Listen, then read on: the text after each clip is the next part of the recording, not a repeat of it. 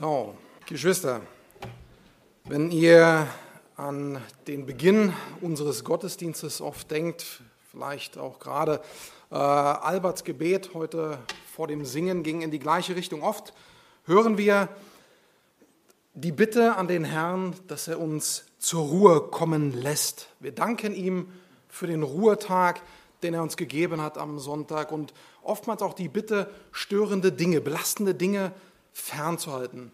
Alles in dem Hintergrund, uns auf das Wort Gottes zu konzentrieren, dass es einfach keine Ablenkung gibt, dass das Herz frei ist zur Aufnahme. Warum zur Aufnahme? Damit es natürlich auch Veränderungen in uns bringt, so wie es Jakobus aufgeschrieben hat, dass wir nicht nur ein Hörer bleiben, sondern das Gesprochene auch verstehen und in unserem Leben die Tat umsetzen. Sonntag, so nennen wir es, ist unser Ruhetag, ein Tag, den wir den Herrn schenken, ganz besonders auf ihn achten. So sitzen wir nun alle hier und genießen jetzt die Ruhe im Gemeindehaus und warten gespannt auf das Wort Gottes, was es uns heute zu sagen hat.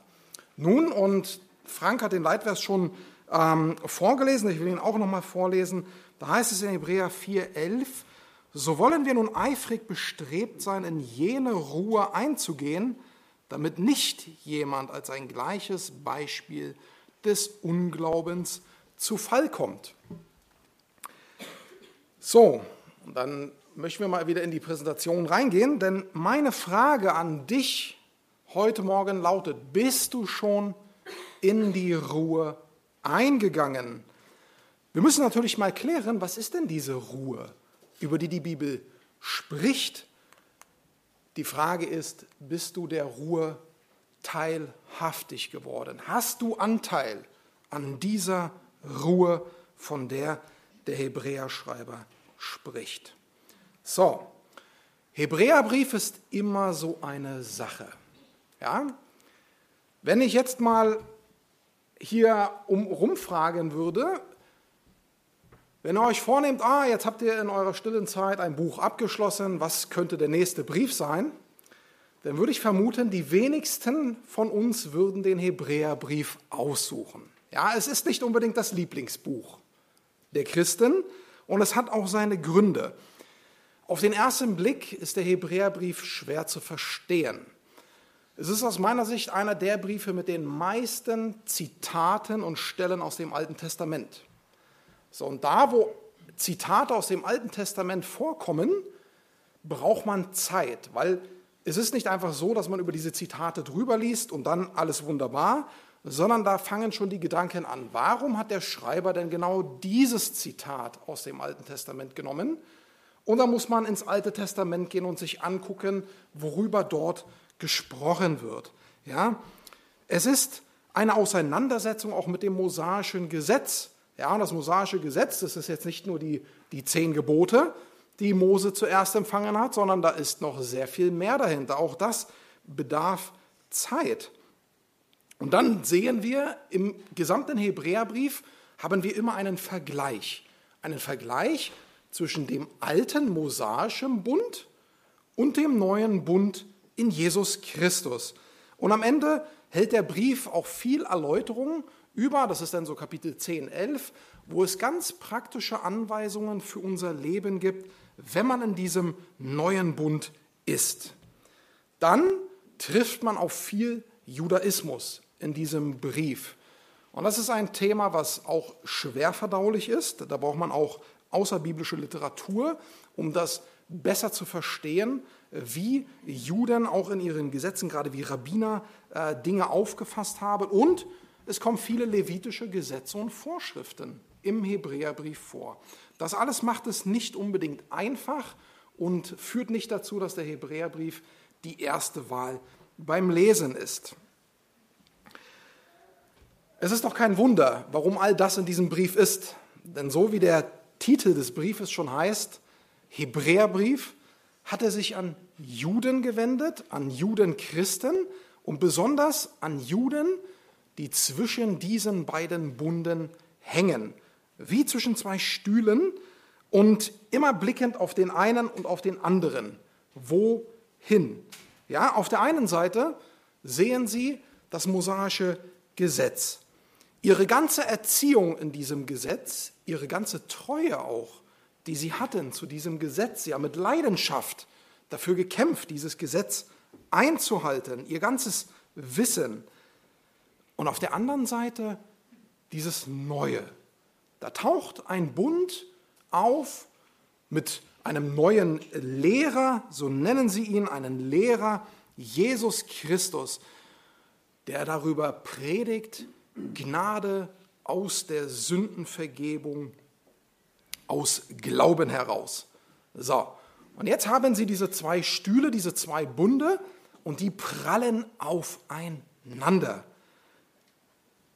Gnade versus Werke. In der Welt heißt es, viele Wege führen nach Rom.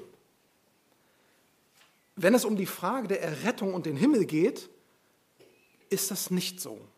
Es gibt nur einen Weg, der in den Himmel führt. Und jetzt haben Sie zwei Optionen. Aber nur eine Option ist richtig. Und Jesus wird im Hebräerbrief den Juden als das Bindeglied zwischen diesen zwei Stühlen präsentiert. Der Herr sagte selber in Matthäus 5, 17, ich bin nicht gekommen, um das Gesetz aufzulösen, sondern um zu erfüllen. Zu erfüllen. Wie so eine Brücke zwischen zwei Stühlen, dass es leichter geht vom einen zum anderen. Durch seine Sündlosigkeit erfüllte er das ganze Gesetz komplett und konnte so als vollkommenes Opfer anerkannt werden. Ein vollkommenes Opfer, was die Juden ja gar nicht kannten. Sonst hätten sie ja nicht immer wieder ein Opfer nachschieben müssen.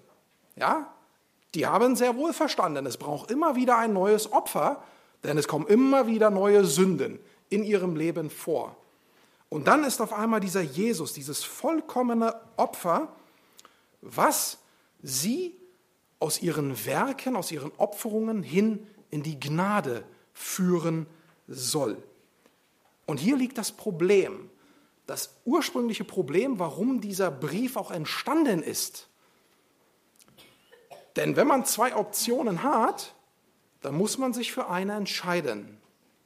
Und wir haben in diesem Brief viel mit Menschen zu tun, die sich nicht entscheiden können oder sich sogar auf dem Weg befinden, eine falsche Entscheidung zu treffen. Und das ist wichtig zu verstehen, denn in diesem Brief werden viele Beispiele aus dem Alten Testament gebracht von Juden, die sich falsch entschieden haben und was die Konsequenz aus einer falschen Entscheidung war und den teuren Brief, den sie bezahlt haben. Die Leser dieses Briefes erkennen in Jesus etwas, aber verstehen es noch nicht. Den alten Weg, den Pfad des Gesetzes zu verlassen.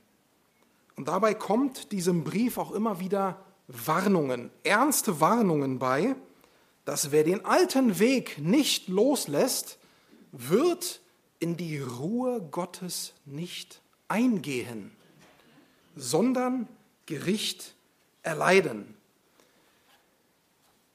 Und über diese Ruhe spricht der Hebräerbrief Kapitel 4. Um aber zu verstehen, wo wir uns da im Kapitel 4 befinden und warum es an Dramatik in diesem Kapitel zunimmt, möchte ich uns einmal den Kontext vor Augen fühlen, was in Kapitel 1 bis 3 überhaupt passiert. Und du sollst jetzt an diesem Punkt schon mal die Frage für dein Leben mitnehmen, hängst du noch zwischen zwei Stühlen? Bist du noch unentschlossen oder bist du schon vom Tun ins Ruhen übergegangen?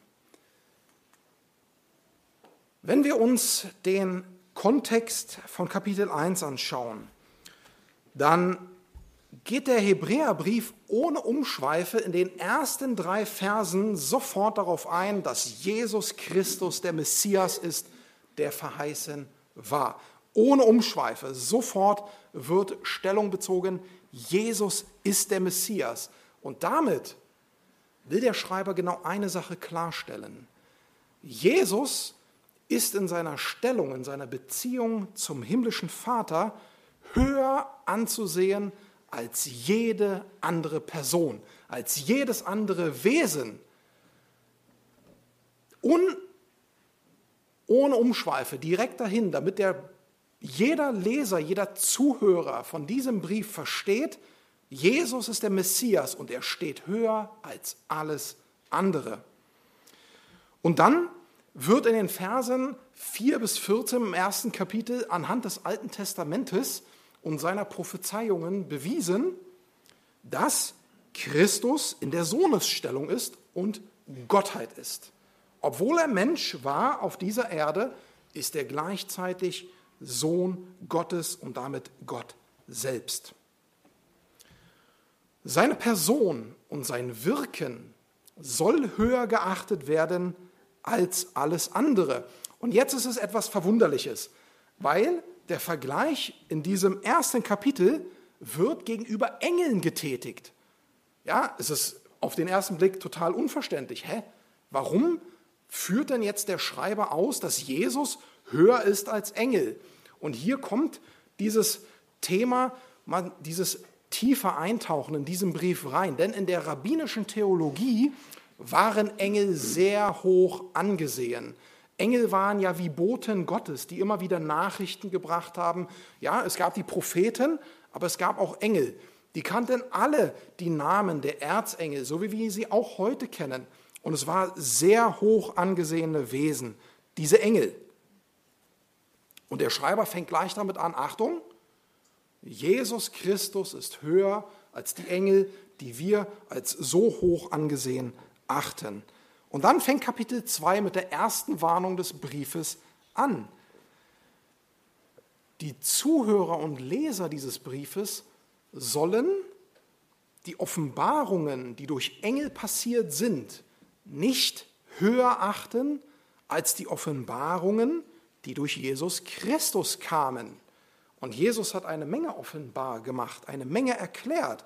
Auch wenn er in Gleichnissen geredet hat, hat er immer wieder sehr deutlich gemacht, dass er und der Vater eins sind. Alles hat danach geschrien, dass er der Messias ist. Und die Warnung schließt damit, wer Engel weiterhin höher achtet als Jesus, der wird die Errettung verfehlen. Das ist Kapitel 2, Verse 1 bis 4. Und dann zeigt der Hebräerbrief weiter auf in den Versen 5 bis 18, zeigt er auf, dass das Wirken, was Jesus getan hat in seinem Leben an Wundern, an Heilungen und so weiter, ist höher zu achten als das, was Engel vollbracht haben und was die Juden aus den alten Schriften schon kannten. Es zeigt die Souveränität Gottes, die in seinem Sohn liegt und dass Jesus über den Tod gesiegt hat und nicht die Engel. Denn sie als unsichtbare Lichtwesen können ja diesen irdischen Tod nicht besiegen, da sie ihn nicht erfahren. Aber Jesus hat diesen Ton, Tod besiegt. Und es wird auch deutlich, dass Jesus sich tiefer um Menschen kümmert, als Engel es je tun. Und Kapitel 3 würde ich liebevoll als die Atombombe des Briefes aufzählen. Denn da geht es ans Eingemachte. Jetzt kommt der Vergleich Jesus gegen Mose. Es ist ein Vergleich, der direkt auf ihren Liebsten abzielt, an dem sie und an dem sein Gesetz sie sich so sehr geklammert haben auf dem Weg der Errettung. Und so vergleicht der Schreiber des Hebräerbriefes auch direkt, warum Jesus in der Stellung und in seinem Wirken höher ist als Mose. Da wird die Gründe aufgezählt. Mose befreite Israel aus der Knechtschaft aus Ägypten. Ein wunderbares Werk. Aber Jesus, er befreit alle Menschen aus der Knechtschaft der Sünde. Er ist höher zu achten. Mose setzte das Volk Israel zu einem Gottesvolk ein. Jesus macht aus Gläubigen Söhne und Töchter Gottes. Er führt sie alle in die Sohnschaft zu ihm. Mose brachte das Volk Israel zum Herrn in einen Bund. Wir nennen, die Schrift nennt ihn oft den alten Bund, den Bund des Buchstabens. Das Problem dieses Bundes war, da gab es noch einen Vorhang. Deswegen gab es auch das Allerheiligste in der Stiftshütte immer noch. Da gab es keinen direkten Zugang zwischen dem gläubigen Juden und Gott. Und was lesen wir im Neuen Testament? Jesus führt uns direkt in das Allerheiligste. Der Vorhang zerriss. Deswegen ist Jesus höher anzusehen als Mose. Er macht den Weg zu Gott frei. Und dann beginnt im Kapitel 3, Vers 7 die zweite Warnung des Briefes. Wer an Mose und seinem alten Bund des Gesetzes festhält, der wird nicht in die Ruhe, in die Errettung eingehen. Und dann folgt als Beispiel die Begebenheit, die wir im vierten Buch Mose ähm, lesen können, wo sich die Israeliten weigerten, ja, wir kennen die Geschichte, zwölf Kundschafter, die das Land Kanaan ausgekundschaftet haben, kommen zurück. Und sie erzählen, Zehn davon schlottern die Knie und sie erzählen, was für böse, riesige Menschen dort wohnen und dass das alles gar keinen Sinn macht, weiter geradeaus zu laufen. Zwei sagten, nein, es ist kein Problem, der Herr ist mit uns, wir werden es schaffen, der Herr hat es verheißen. Und so hat das Volk eine Revolte begangen gegen Gott und gegen Mose. Sie haben nicht geglaubt, sie wollte nicht weiter, hier ist Schluss, wir sind ja nicht bekloppt und wahnsinnig und gehen dahin, was die zehn uns erzählen. Und was war die Konsequenz daraus? Sie 40 Jahre lang Umherirrung in der Wüste und nicht eingehen in das Land Kanaan. Und dann heißt es in Kapitel 3, Vers 19, und wir sehen, also damals die Zuhörer, wir sehen, dass die in der Wüste nicht eingehen konnten wegen ihres Unglaubens.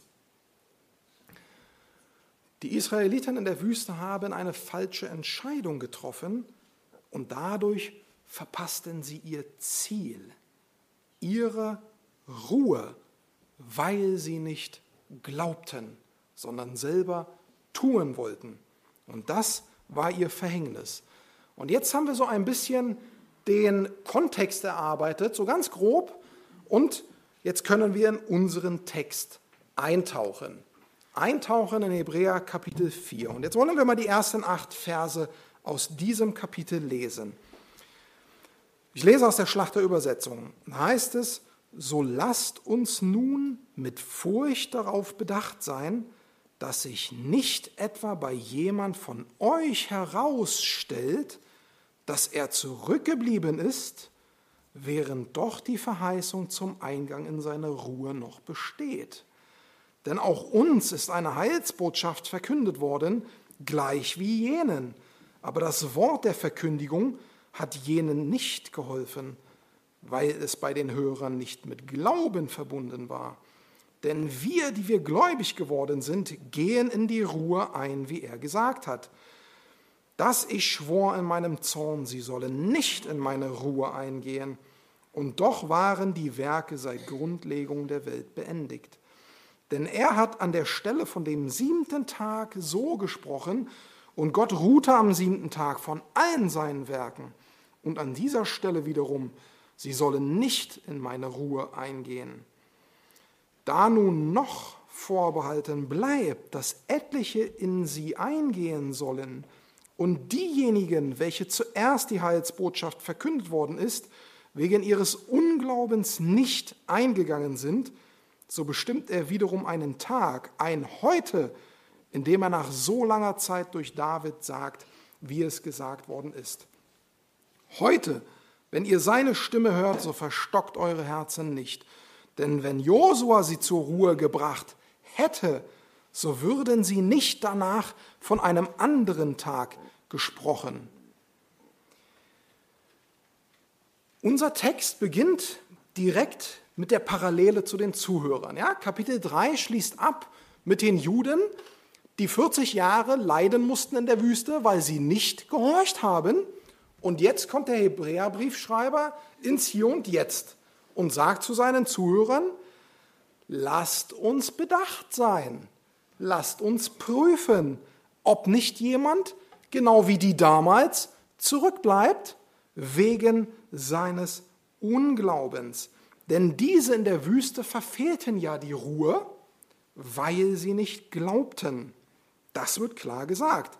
Ähm, so heißt es hier im Vers 2, weil es nicht mit Glauben verbunden wurde. Man kann viel hören aus dem Wort Gottes. Unheimlich. Man kann sich mit Predigten zu bombardieren ohne Ende. Kann man zehn Stunden am Tag hören. Alles kein Problem. Aber wenn sich das Gehörte nicht mit Glauben verbindet, dann verfehlt man ein Ziel. Die Gehörten vertrauten nicht und entschieden sich anders.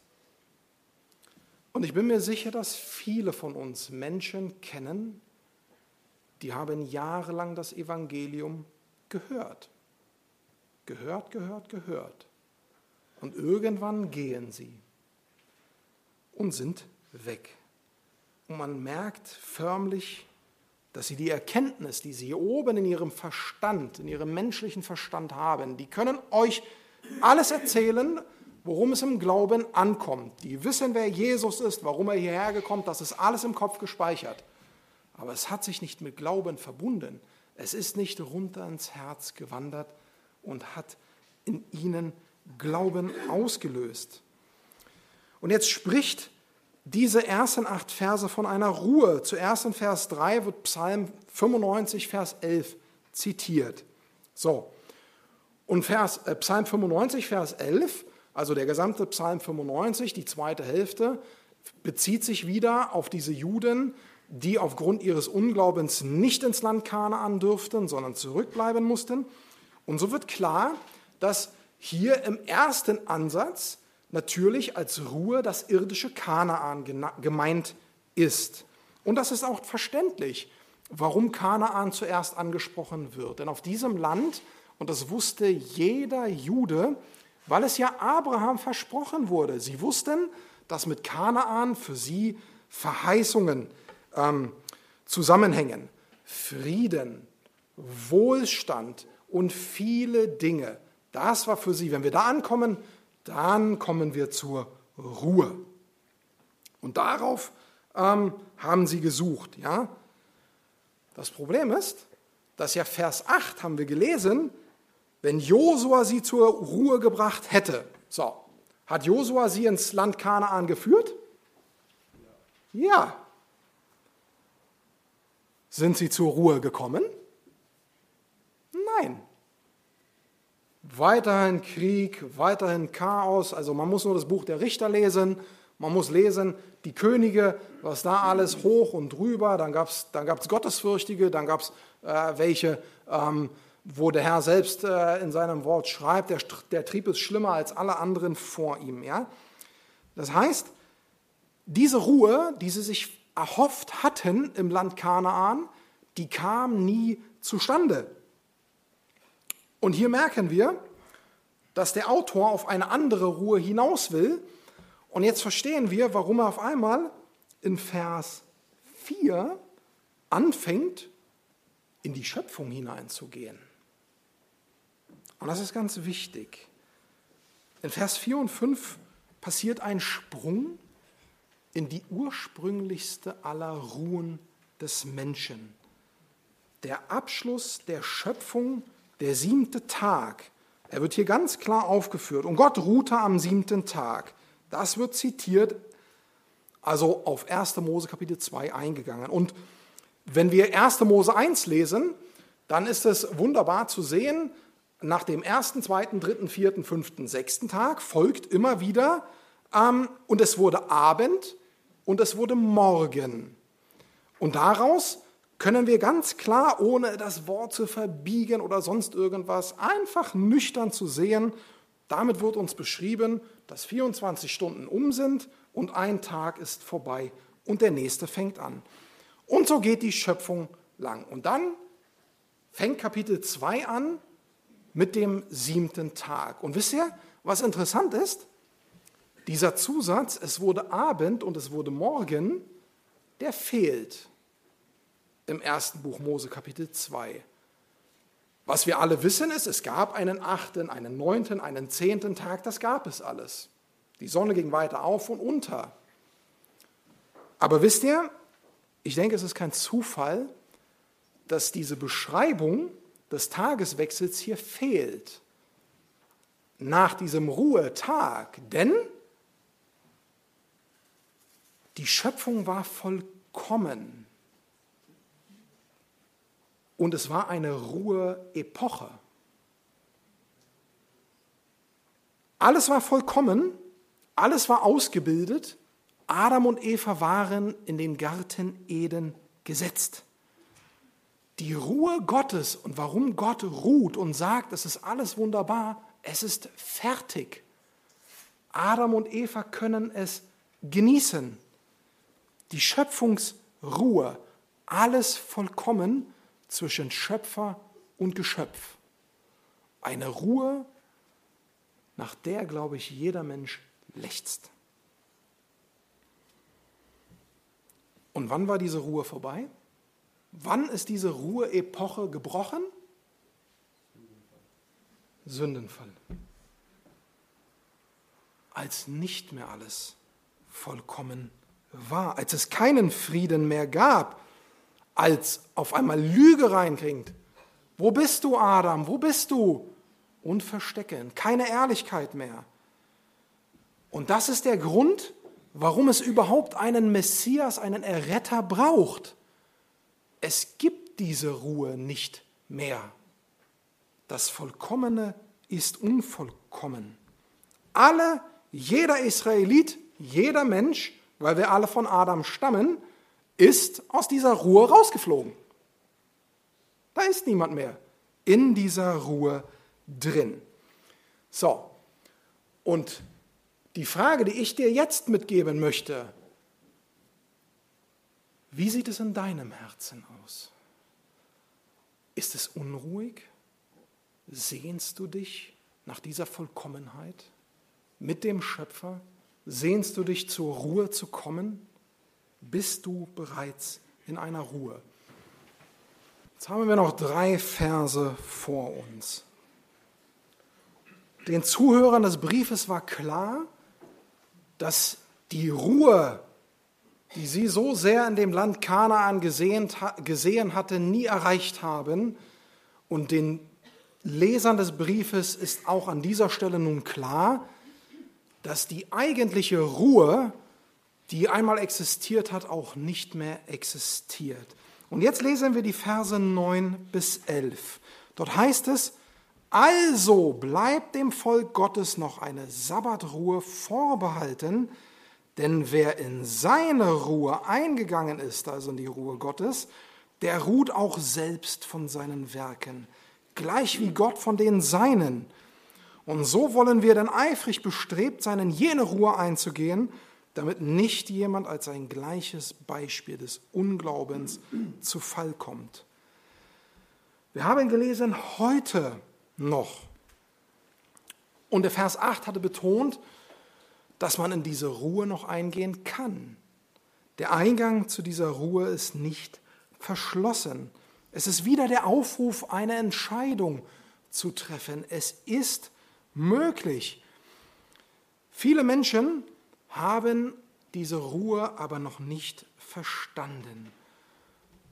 Sie mühen sich ab in ihren Taten. Wie viele Menschen denken noch immer, dass sie sich durch irgendein Handeln, irgendetwas, was sie tun, diese Ruhe erarbeiten können. Da ist ein Gedanke, ich muss doch nur das machen und dann passt es. Da ist eine falsche Hingabe an Gott diese Frömmigkeit, die so viele Menschen in sich haben, in dem Motiv der Errettung. Dann eine selbstgemachte Heiligung. Man könne sich selber heilig machen und dann wird es passen und in diese Ruhe führen. Ein Du sollst, du musst und wenn nicht, dann bum, bum, bum, bum, bum. Da mühen sich Menschen ab, auch immer wieder Christen, sich das Wohlwollen des Herrn zu verdienen. Und genauso waren die Israeliten damals auch. Ich muss ja nur diese 613 Gesetze einhalten und immer mehr, ja. Ach, was dachten die Pharisäer nicht alles? Die, die, die, die hatten ja den Glauben, wenn nur alle, das ganze Volk die Gesetze einhält, genau dann wird der Messias kommen. Wir müssen einfach nur einhalten.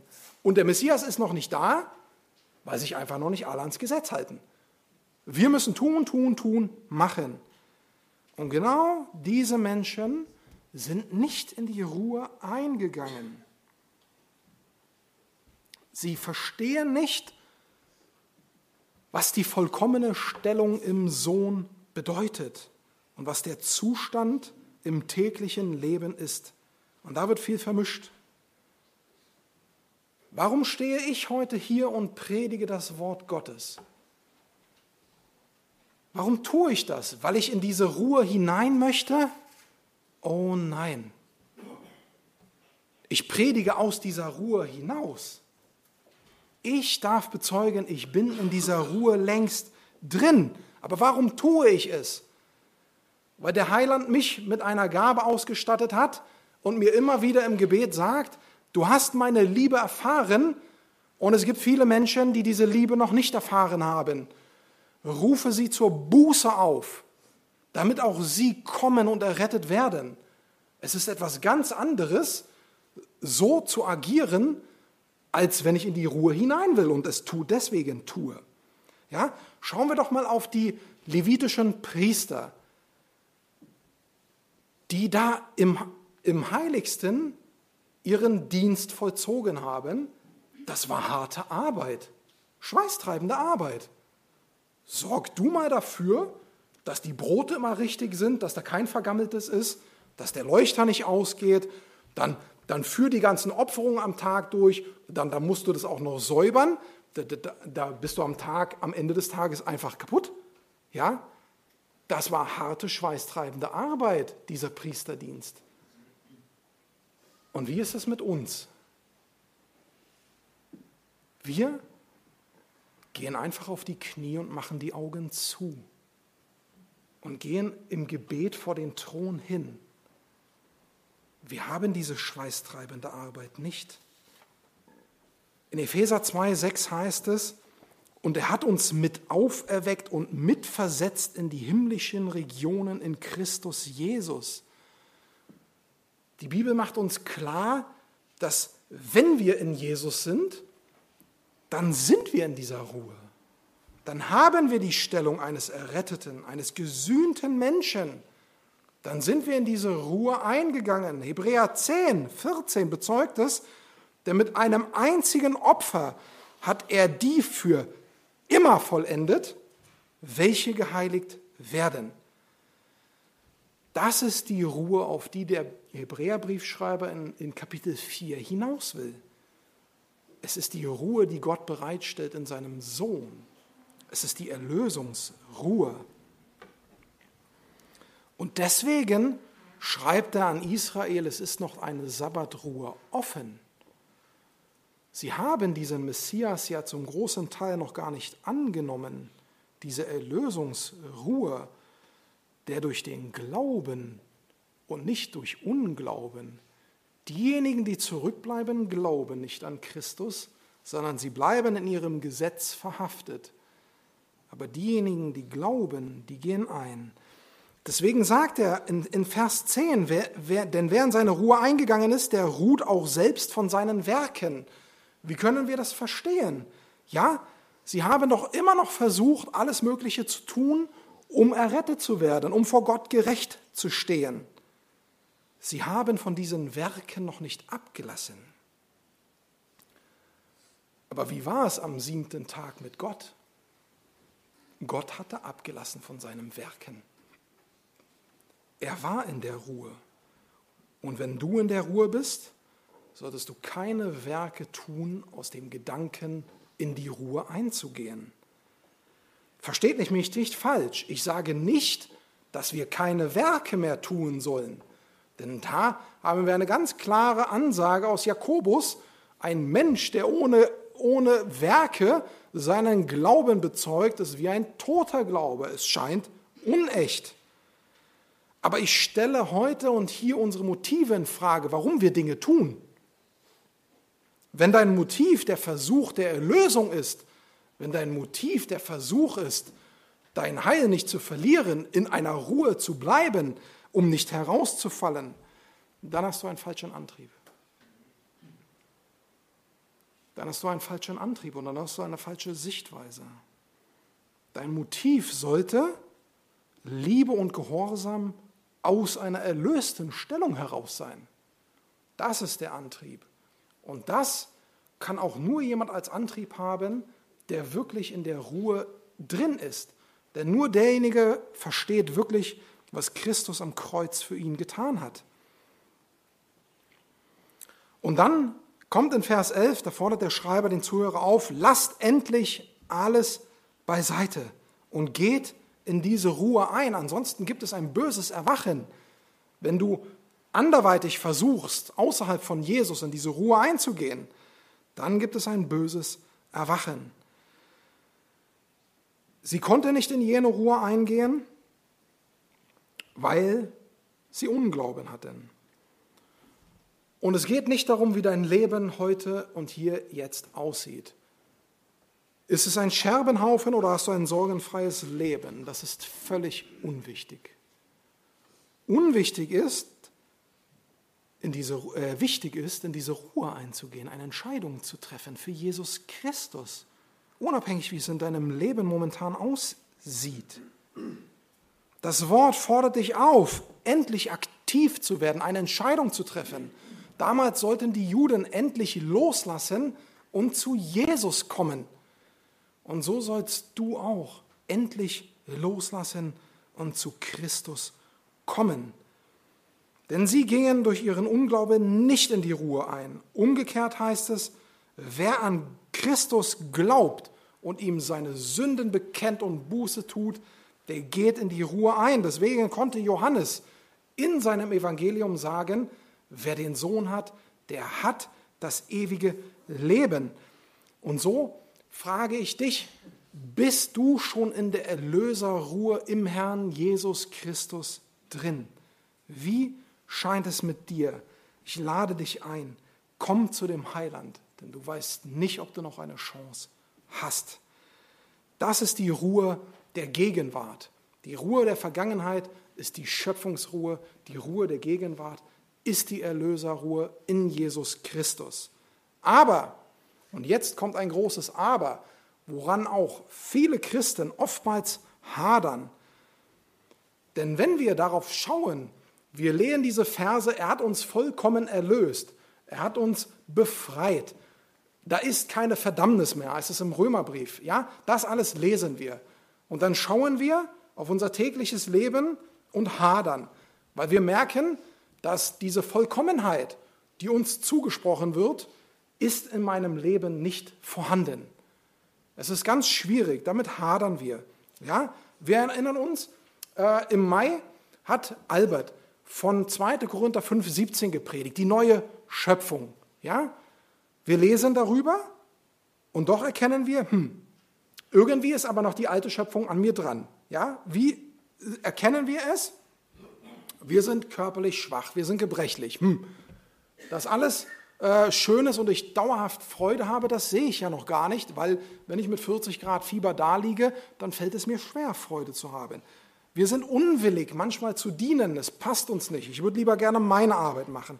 Man wird mürrisch, ja, unbarmherzig, vielleicht sogar streitlüstig. Man ermahnt Menschen ohne Liebe. All diese Dinge, die wir nicht tun sollen, aber sie passieren und kommen vor. Wir spüren diese Erlöserruhe, die uns die Bibel zuschreibt, nicht. Nicht immer.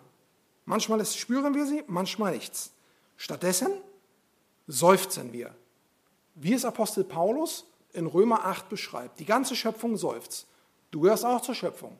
Auch ich seufze. Jeden Tag. Ja? Besonders über mich selbst und meine Fehler, die ich tue. Ich seufze.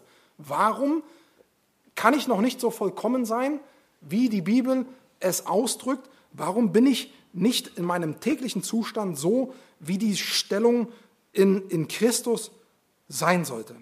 So, es ist nicht identisch, und wir erkennen diese Gottesruhe, die besitzen wir noch nicht komplett. Wir haben sie, aber täglich sehen tun wir sie noch nicht komplett. Aber das Schöne ist, dass diese Gottesruhe in der Zukunft für uns bereit liegt. Und da kommen wir auf diesen Vers in Offenbarung 21.4, diese Verheißung, nach der sich aus meiner Sicht jeder wiedergeborene Christ sehnlichst sehnt. Da heißt es, und Gott wird abwischen alle Tränen von ihren, also auch von deinen Augen, und der Tod wird nicht mehr sein, weder Leid noch Geschrei noch Schmerz wird mehr sein, denn das Erste, also dein sündiger Zustand, deine alte Schöpfung, all das Kaputte, diese ganze Welt, die kaputt ist, sie ist vergangen. Das Neue ist endlich komplett da. In der Herrlichkeit bei Gott, da wird diese Ruhe, dieser Frieden, der einmal in Eden war, wiederhergestellt sein. Aber heute in Jesus dürfen wir diese Ruhe schon teilhaftig werden und gewiss sein, dass sie auf uns wartet. Dort ist nur noch die neue Schöpfung. Und wisst ihr, es ist so schön. Die Israeliten, sie feiern ihren Sabbat am Ende. Ja?